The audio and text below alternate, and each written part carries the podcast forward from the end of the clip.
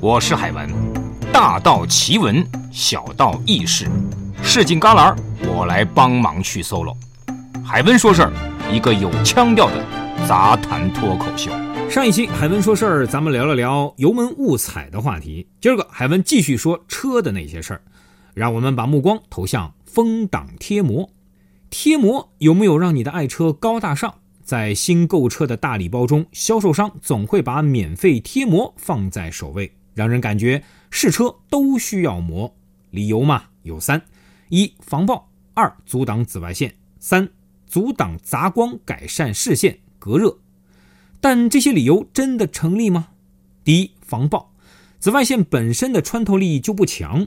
风挡玻璃，特别是其中的聚乙烯醇缩丁醛薄膜，已经能够阻挡相当比例的紫外线。第二，阻挡紫外线纯属忽悠。前风挡本身就是夹层玻璃，即在两层玻璃之间加有聚乙烯醇缩丁醛薄膜，再贴一层毫无必要。第三，阻挡杂光，改善视线，隔热，这是事后诸葛亮。当然了，以上只是海文的观点，您呢也听着一乐。最主要的是，万一您的爱车贴膜起泡或者是褪色了，不需要了，该怎么办呢？这个海文有惨痛的经历啊！贴膜揭下来后，玻璃的内层留下一整层胶，是的，是一整层哦。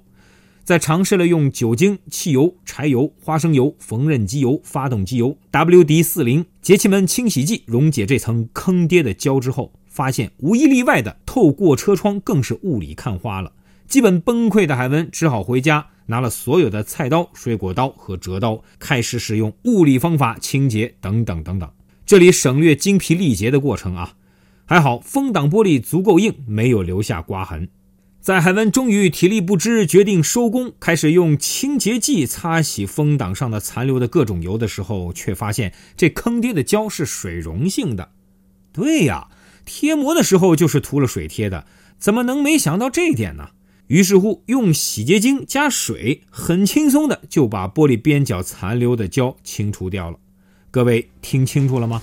只需要洗洁精和水就行了。好了，今儿个海文说事就到这里，咱们下期再见